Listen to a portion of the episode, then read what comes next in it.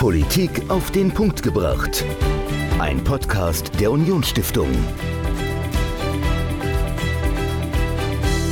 Hallo und herzlich willkommen zu einer neuen Folge Politik auf den Punkt gebracht. Ich bin Dominik, mir gegenüber wie immer Michael. Und ähm, Michael, wie viel Bargeld hast du dabei? Ähm, ich bin noch ein Freund vom Bargeld. Ich verrate es jetzt nicht, aber. Äh, also, also, ich wollte tatsächlich darauf rauf, ob du überhaupt ja. noch Bargeld dabei hast. Ja, natürlich. Ich ganz ja, oft keins mehr.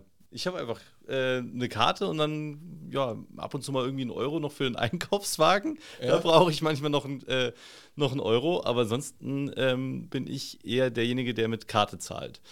Also Bargeld habe ich gar keins mehr. Du bist noch ein Freund? Ja, ja, das tut ja viel weh, wenn man was kauft mit Bargeld und dann kauft man nicht so viel.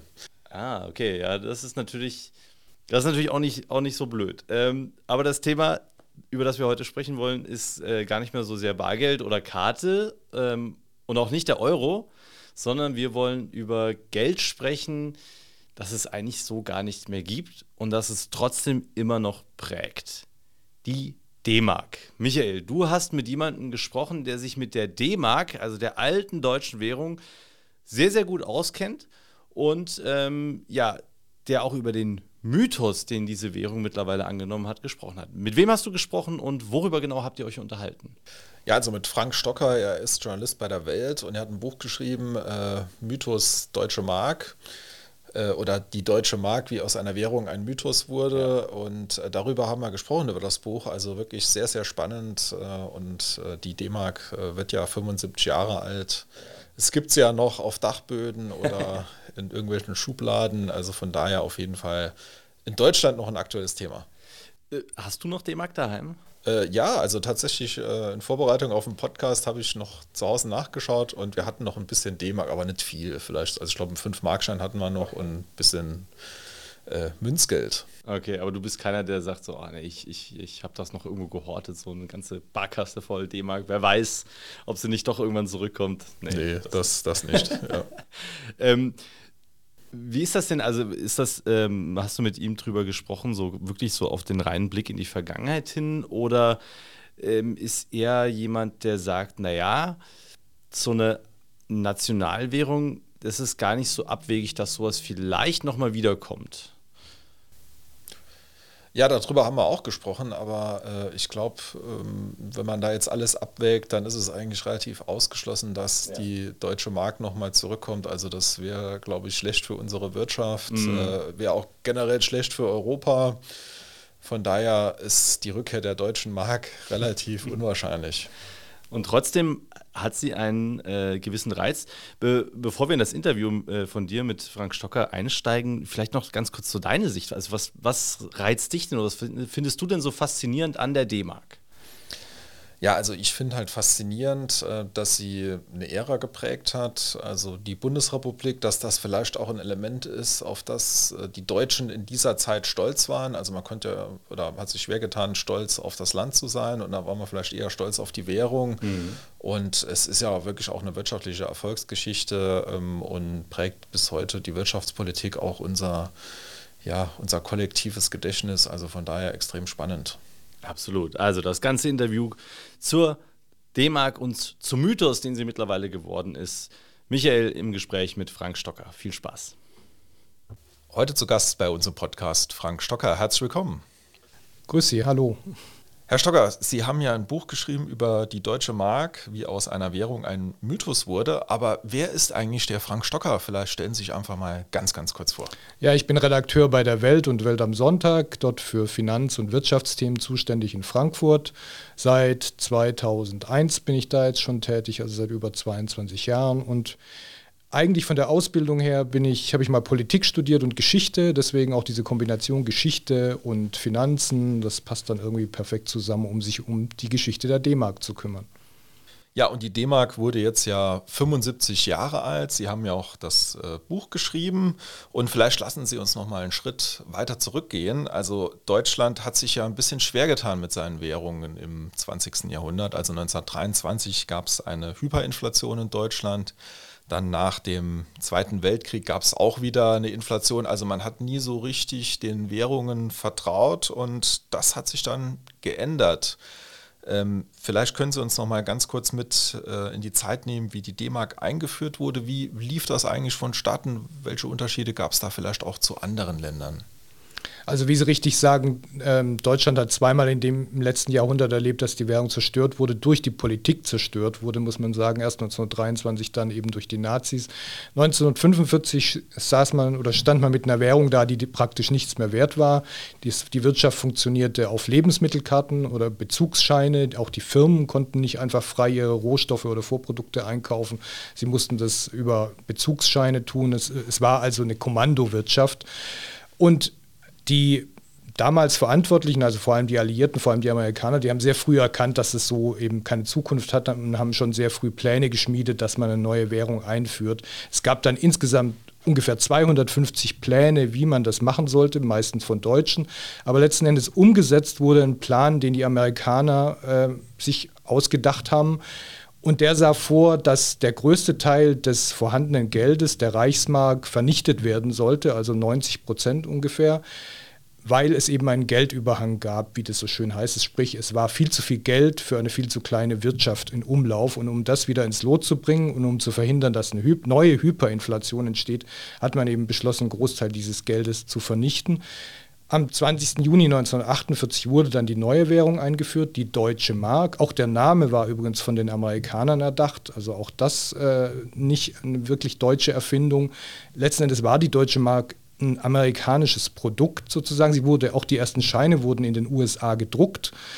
Und am 20. Juni konnte man dann zunächst mal 40 Reichsmark 1 zu 1 in 40 D-Mark umtauschen, einen Monat später nochmal 20 Mark. Und den Rest musste man angeben, musste man äh, bei der Sparkasse oder bei der Bank einzahlen. Und der wurde dann umgetauscht zu einem Kurs 100 zu 6,5. Also aus 100 Reichsmark wurden am Ende 6 D-Mark 50. Das wie gesagt, die Einführung der Währung als solche war eine amerikanische Sache, aber das Entscheidende, warum das zum Erfolg werden konnte, das war letzten Endes das Verdienst von Ludwig Erhard, der parallel zur Einführung die Wirtschaft befreit hat, also die Kommandowirtschaft abgeschafft hat, der äh, die Preise freigegeben hat. Die meisten Preise, Brot zum Beispiel, wurde noch nicht freigegeben, aber so das Wesentliche. Und diese Kombination, das neue Geld und die Freigabe der Preise hat zu dem geführt, was wir alle kennen aus Fotos oder, oder Filmen, dass plötzlich über Nacht die Geschäfte wieder gefüllt war, es alles wieder zu kaufen kam und der, gab und der Schwarzmarkt eben über Nacht praktisch passé war. Also dieses Wirtschaftswunder, das danach passierte, das war eben einerseits das Verdienst der Amerikaner, andererseits von Ludwig Erhard.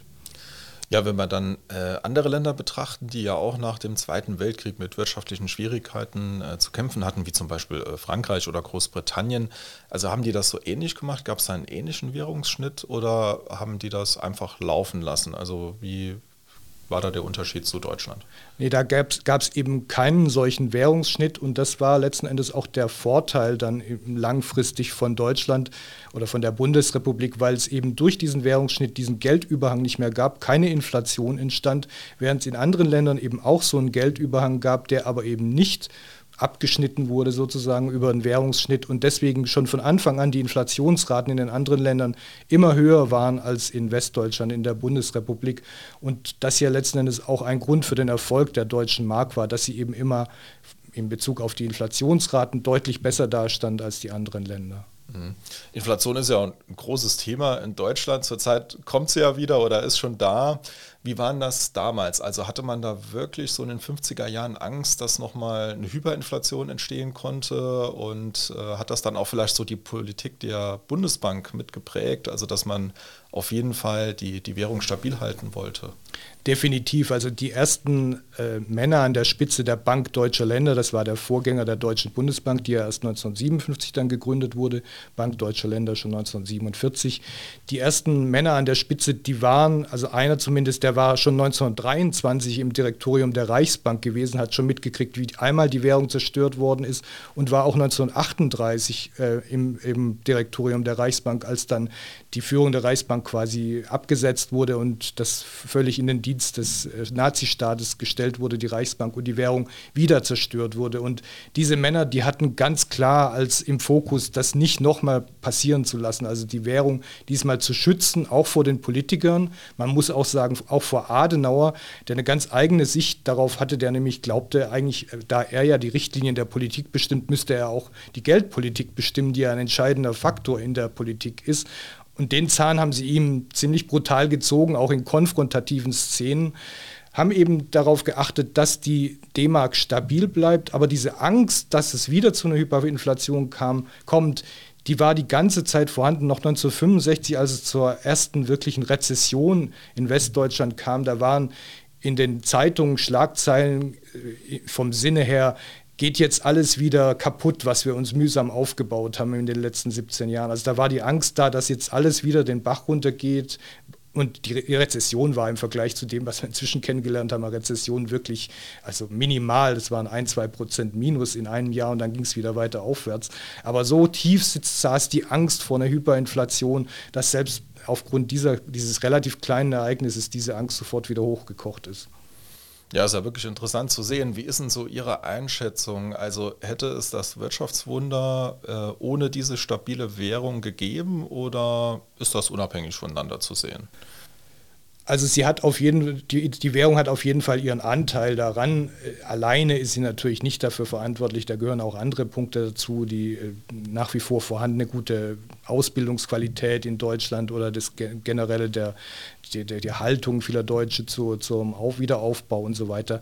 Aber die Währung ist natürlich immer ein wichtiger Faktor und die Stärke der D-Mark, die hat sich im damaligen Wirtschaftssystem auch selbst verstärkt. Dadurch, dass Deutschland exportstark war, immer mehr exportiert hat, äh, wurde der Aufwertungsdruck auf die deutsche Mark immer stärker. Also sie war eigentlich viel mehr wert, als sie in dam im damaligen System der festen Wechselkurse, das war entscheidend, als sie eigentlich da festgelegt wert war. Also eigentlich hätte sie ständig aufwerten müssen, das hat sie nicht, weil es eben festgelegt war, der Währungskurs.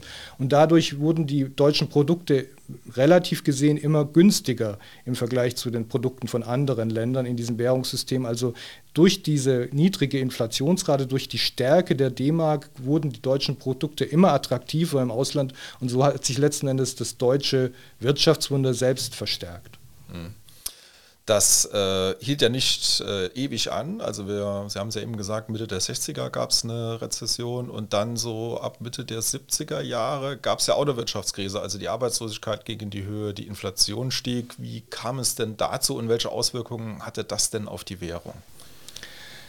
Also letzten Endes war so ein entscheidender Zeitpunkt 1971 bis 1973, als das System von Bretton Woods, dieses Währungssystem auseinanderbrach. Bis dahin das System von Bretton Woods, um es auf den Punkt zu bringen, das sah so aus, dass der Dollar im Zentrum war. Das war quasi die Sonne, um die alle anderen Planeten, alle anderen Währungen kreisten, die alle eine feste Beziehung zum Dollar hatten. Dollar war gleichbedeutend mit Gold. Und um den Krieg in Vietnam zu finanzieren, haben die Amerikaner diese Bindung aufgehoben und haben dann letzten Endes das Bretton Woods-System ja, vor die Wand gefahren. Also letzten Endes wurde es aufgelöst 1973. Und von da an begann eben diese Phase, wo alle Währungen ziemlich inflationär wurden. Also in den USA hatten wir äh, Inflationsraten von 14, 15 Prozent. In Deutschland auch zu der Zeit wieder deutlich weniger. Ich glaube 6 Prozent, 7 Prozent war mal der Höhepunkt. Also die, jetzt zuletzt hatten wir sogar noch ein bisschen mehr. Also relativ gesehen hat die D-Mark sich da relativ gut gehalten. Aber das Problem in jener Zeit war eben, dass die Ölpreise extrem gestiegen waren und die Wirtschaft damals noch extrem auf Öl aufbasiert äh, hatte. Das hat äh, letzten Endes Arbeitsplätze gekostet. Es, ähm, die, die, die, das ganze Wirtschaftssystem musste sich erst umgestalten im Zuge dieser neuen Währungsordnung. Und dann hatten wir die Geburt, geburtenstarken Jahrgänge, die damals eben in den Arbeitsmarkt kamen. Also da kam vieles zusammen, was zu diesen hohen Inflationsraten geführt hat und das dann erst so Ende der, Anfang der 80er Jahre sich allmählich wieder ja, ausgemändelt hat, dass es sich endlich wieder ein bisschen beruhigt hat. Ja, und so ab den 80er Jahren hat sich ja auch im Thema Währung in Europa was getan. Also die europäische äh, Gemeinschaft wuchs immer mehr zusammen und man hat sich ja auch so langsam überlegt, ob man nicht eine Gemeinschaftswährung einführt, die wir ja heute auch haben mit dem Euro. Wie kam das so zustande und wie hat man das in Deutschland zunächst gesehen? Also die Anfänge, die gingen schon viel weiter zurück. Das war schon 1970, gab es die ersten Pläne, den sogenannten Werner-Plan. Werner war der, der luxemburgische Premierminister, der den damals ausgearbeitet hat, im Auftrag der EG-Partnerländer. Und der sah damals vor, bis 1980 eine europäische Währung einzuführen. Dann kam diese Krise der 70er Jahre, dadurch wurde das Ganze verzögert. Anfang der 80er, 1979, hat man dann das europäische Währungssystem gegründet. Das war so quasi ein Vorläufer des Euro dann letzten Endes, aber letzten Endes noch nicht so fix äh, wie der Euro eben. Das, die, das war noch ziemlich locker, diese äh, Zusammenarbeit. Aber ein wichtiger Anstoß dafür, dass es dann letzten Endes doch zum Euro kam, war vor allem auch die Stärke der D-Mark. Also in den 80er Jahren ging eigentlich nichts mehr ohne die D-Mark. Wenn, wenn die Bundesbank die Zinsen erhöht hat, mussten alle anderen Länder auch die Zinsen erhöhen in Europa. Wenn sie das nicht gemacht hätten, müsste, hätte ihre Währung sofort abwerten müssen. Dann wären sofort die Menschen aus dieser Währung geflüchtet in die Mark. Der dänische Premierminister hat damals auch bitterlich beklagt, also wenn die Bundesbank Hü sagt, dann müssen alle anderen folgen. Das war das Problem und das sahen natürlich die anderen nicht so gerne. Deswegen haben sie darauf gedrängt, dass es eine, Organis oder eine Organisationsform gibt, wo die Verantwortung wieder geteilt wird, dass man also eine europäische Währung einführt. Die Deutschen waren da am Anfang ein bisschen zögerlich, aber auch schon vor der Wiedervereinigung durchaus offen dafür. Vor allem Hans-Dietrich Genscher hat da sehr frühzeitig schon auch Pflöcke eingeschlagen, hat auch schon eine europäische Zentralbank gefordert, also schon 1988. Und im Zuge der Wiedervereinigung wurde das dann akuter. Es war aber nicht so, dass jetzt wie es ja oft heißt, Helmut Kohl die Wiedervereinigung eingetauscht hätte gegen, den, äh, gegen die D-Mark. Das ist nicht so. Er hat, es wurde wahrscheinlich ein bisschen beschleunigt durch diese ganzen Wiedervereinigungen, aber letzten Endes nicht dadurch begründet. Aber mit der Wiedervereinigung nahm das dann Fahrt auf in den 90er Jahren und ja, letzten Endes 1998 wurde dann der Euro eingeführt. Ja, den haben wir heute, aber es gab ja noch ein Ereignis, Sie haben es ja gerade angesprochen, die deutsche äh, Wiedervereinigung, wo der Mythos D-Mark aus meiner Sicht ja auch nochmal so einen Aufschub bekam, also oder einen Schub bekam. Ähm, also die, die Bürgerinnen und Bürger aus der ehemaligen DDR, die haben ja frenetisch die Markscheine in die Höhe gehalten. Jeder bekam auch so ein gewisses Begrüßungsgeld, wenn ich das recht in Erinnerung habe. Vielleicht können wir da nochmal drauf schauen. Also es ist ja nicht so einfach, dass man einen Wirtschaftsraum in einen bestehenden Wirtschaftsraum integriert, wo es ja auch Unterschiede gibt. Also wie ist denn das gelaufen und wie wurde auch äh, die Mark der DDR da integriert? Sie wurde nicht integriert, sie wurde abgeschafft wurde und abgeschafft, ersetzt ja, durch genau, die D-Mark. Ja. Und äh, der Hauptstreitpunkt, also es war relativ früh klar, dass die D-Mark kommen muss. Also kommt die D-Mark nicht, dann kommen wir zu ihr, war so ein Slogan der DDR-Protestbewegung. Und deswegen war es sehr früh klar, dass die D-Mark kommen muss. Es war die Frage, wie sie kommt, zu welchem Umtauschkurs. Das war der größte Streitpunkt. Vor allem die Bundesbank hat frühzeitig davor gewarnt, das eins zu eins zu machen, weil sie eben gesagt hat, die Wirtschaftskraft der DDR ist nicht eins zu eins äh, gleichzustellen mit der Wirtschaftskraft der Bundesrepublik und auch die Ersparnisse deswegen nicht. Es war das Problem, dass man aber eigentlich politisch keinen anderen Umtauschkurs festsetzen konnte. Auch Löhne oder Gehälter musste man letzten Endes eins zu eins umtauschen. Hätte man es nicht gemacht, dann hätte es nur die Auswanderungswelle aus der DDR oder aus dem jetzt dann schon ostdeutschen Staatsgebiet ins westdeutsche Staatsgebiet noch weiter verstärkt. Oder man hätte die Mauer wieder aufbauen müssen, was natürlich politisch völlig unmöglich äh, und auch nicht äh, keine, von keinem gewollt sein konnte. Deswegen letzten Endes, es gab diesen Umtauschkurs, der wahrscheinlich viel zu hoch war und dann auch jahrelange Probleme in der ehemaligen DDR verursacht hat. Aber aber es gab keinen anderen Weg da, äh, vorbei. Also es war letzten Endes so, dass Kinder 2000 Mark äh, bis 15 Jahre 2000 Mark eins zu eins umtauschen konnten. Menschen bis 64 äh, 4000 Mark und ältere Leute 6000 Mark. Die Menschen haben das dann natürlich so verteilt, haben dann auf die ganzen Kinder Geld verteilt oder auf ältere äh, äh, Eltern und so weiter mehr Geld, um das eben äh, möglichst äh, optimal zu gestalten. Und äh, ja, letzten Endes war der Umtauschkurs wohl zu hoch, aber es gab, wie gesagt, keine Alternative. Ja, gut, hat ja auch einen Boom ausgelöst, muss man ehrlicherweise sagen. Nachfrageschub. Und ja, ist ja auf jeden Fall eine Erfolgsgeschichte, wenn man. Letzten Endes ja, genau. Ja, und äh, dann 2002, äh, 1. Januar, gab es dann den Euro, zumindest mal ähm, dann als äh, Bargeld. Buchgeld wurde ja schon äh, früher eingeführt. Und da war die Geschichte der deutschen Mark vorbei. Ähm, wie kann man denn so die Bilanz äh, skizzieren der deutschen Mark? Also was würden Sie da sagen? War es eine Erfolgsgeschichte oder? Also ich nenne es immer die erfolgreichste Währung, die die Deutschen je hatten. Ähm, sie hatten jetzt nicht so viele Währungen, aber wir haben ja vorher schon festgestellt, dass die anderen Währungen letzten Endes alle zerstört wurden in der einen oder anderen Form, also vor, äh, zumindest in der Zeit des gemeinsamen Deutschlands, also seit 1871. Ähm, Insofern, es war auf jeden Fall die erfolgreichste Währung der Deutschen und sie war auch wirklich objektiv erfolgreich. Also wenn man es mit anderen Währungen Westeuropas zur damaligen Zeit vergleicht, der Schweizer Franken kann vielleicht noch mithalten, aber die Schweiz hat natürlich vor allem in den 60er, 70er Jahren noch von anderen Sachen profitiert, von dem Zufluss von ja, mehr oder weniger legalem Geld in die Schweiz, was natürlich die, die Schweizer Währung äh, gestärkt hat. Das hatte Deutschland nicht.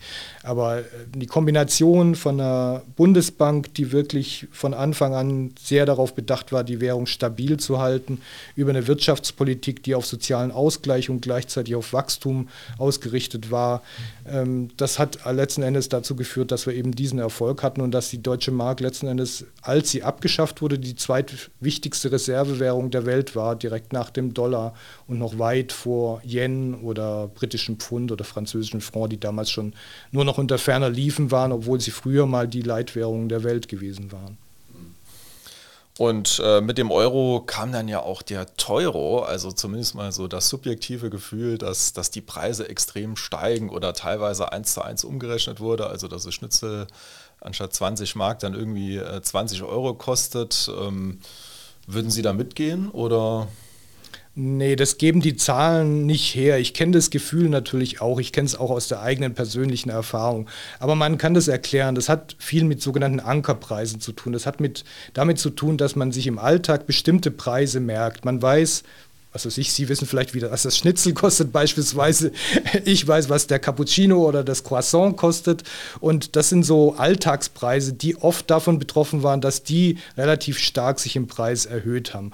Aber Mieten haben sich nicht erhöht, Benzin letzten Endes auch nicht damals oder Autos oder Computer oder viele andere äh, Investitionsgüter und so weiter. Also viele, die meisten Artikel haben sich im Preis nicht erhöht. Es sind halt vor allem diese Preise, die man so im Alltag immer wieder ins Auge, die einem ins Auge fallen, die sich erhöht haben und dadurch entsteht dann dieser Eindruck des Teuro. Aber alle statistischen Zahlen lassen diesen Schluss nicht zu, dass es zu einem Teuro gekommen sei.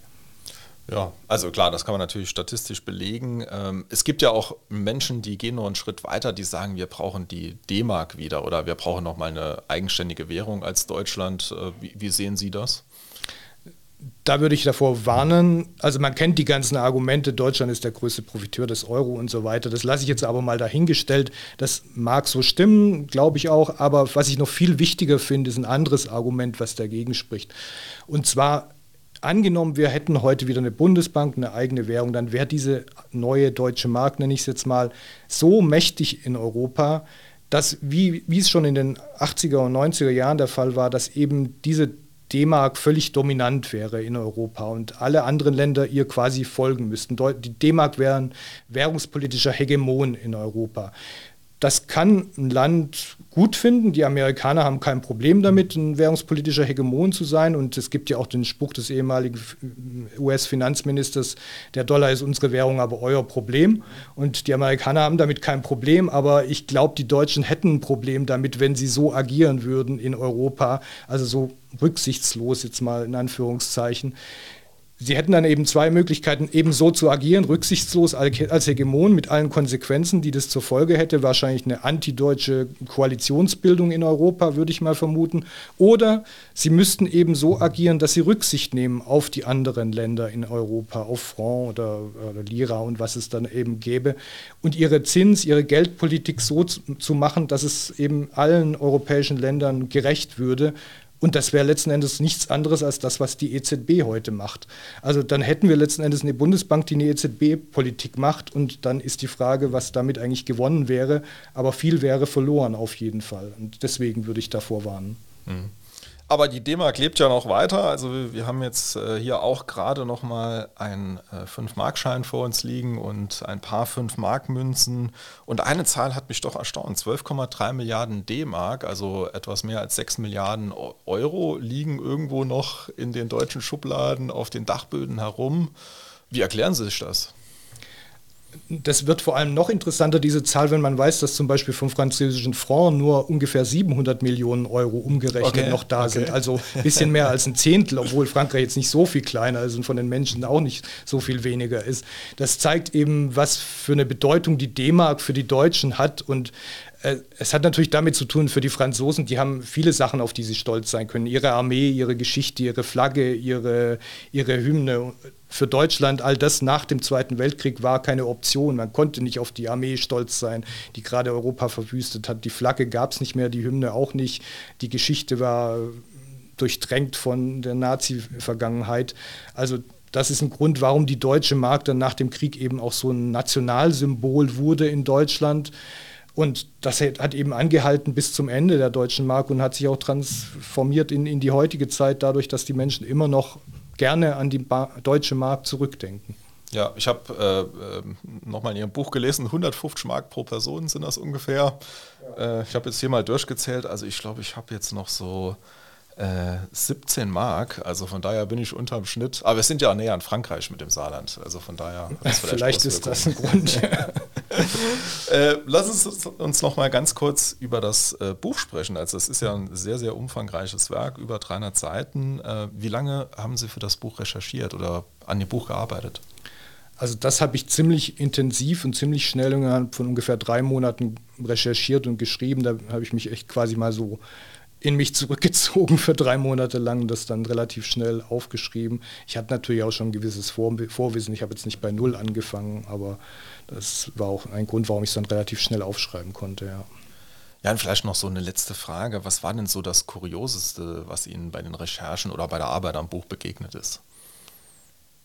Also vielleicht äh, diese Auseinandersetzung zwischen Adenauer einerseits und den ersten Chefs der Bank Deutscher Länder. Da gab es so eine Szene, die ich dann in irgendwelchen äh, Protokollen gefunden habe, wo die beiden damaligen Chefs der Bank Deutscher Länder in Bonn vorstellig werden mussten in der Kabinettssitzung und äh, Adenauer erbost war über deren Geldpolitik und dann sie gefragt hat, glauben Sie denn etwa, dass Sie gleichwertig neben der Bundesregierung stehen? Und die haben dann einfach trocken, trocken geantwortet, ja. Also, und äh, man kann es nur lesen, man kann nicht die Gesichter sehen, aber man kann sie sich so richtig vorstellen. Dieses Gesicht von Adenauer, der dann auch nur ganz trocken geantwortet hat, äh, das ist nicht meine Meinung. Und aber wahrscheinlich äh, zu, zutiefst äh, erbost war, würde ich mal annehmen, ob dieser Antwort. Also das sind so Szenen, die fand ich sehr interessant. Ja, und wir werden das Buch auch verlosen. Also einfach mal auf unserer Facebook-Seite, bei LinkedIn oder bei Instagram schauen. Da findet ihr Informationen zur Buchverlosung. Ansonsten, lieber Frank Stocker, vielen Dank, dass Sie bei uns waren. Danke ebenso. Bis bald. Ciao. Tschüss. Frank Stocker im Gespräch mit Michael über die deutsche Mark, die D-Mark und den Mythos, den sie mittlerweile angenommen hat. Und Michael, wir haben das Buch nicht nur hier vorgestellt im Haus der Unionsstiftung, du hast es nicht nur gelesen, sondern wir haben auch noch was Spezielles vor, an, von dem ihr profitieren könnt. Ja, also macht gern mit bei der Verlosung. Wir verlosen ein Exemplar, äh, handsigniert.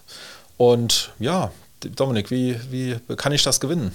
Indem ihr uns eine E-Mail schreibt. Schreibt einfach eine Mail an podcast.unionstiftung.de. Und wir hören uns in der nächsten Woche wieder und können noch einen kleinen Hinweis geben, denn wir haben am 1. September eine sehr, sehr spannende Veranstaltung in Zusammenarbeit mit der Konrad-Adenauer-Stiftung in Saarbrücken. Am 1. September, Michael, kommt ein ganz besonderer Gast äh, nach Saarbrücken in die Belle Etage mit einem sehr, sehr spannenden Thema. Ja, also das Thema Migration ist ja ein Thema, was zurzeit in aller Munde ist. Also es bahnt sich ja eine neue Migrationskrise an oder ist schon in vollem Gange.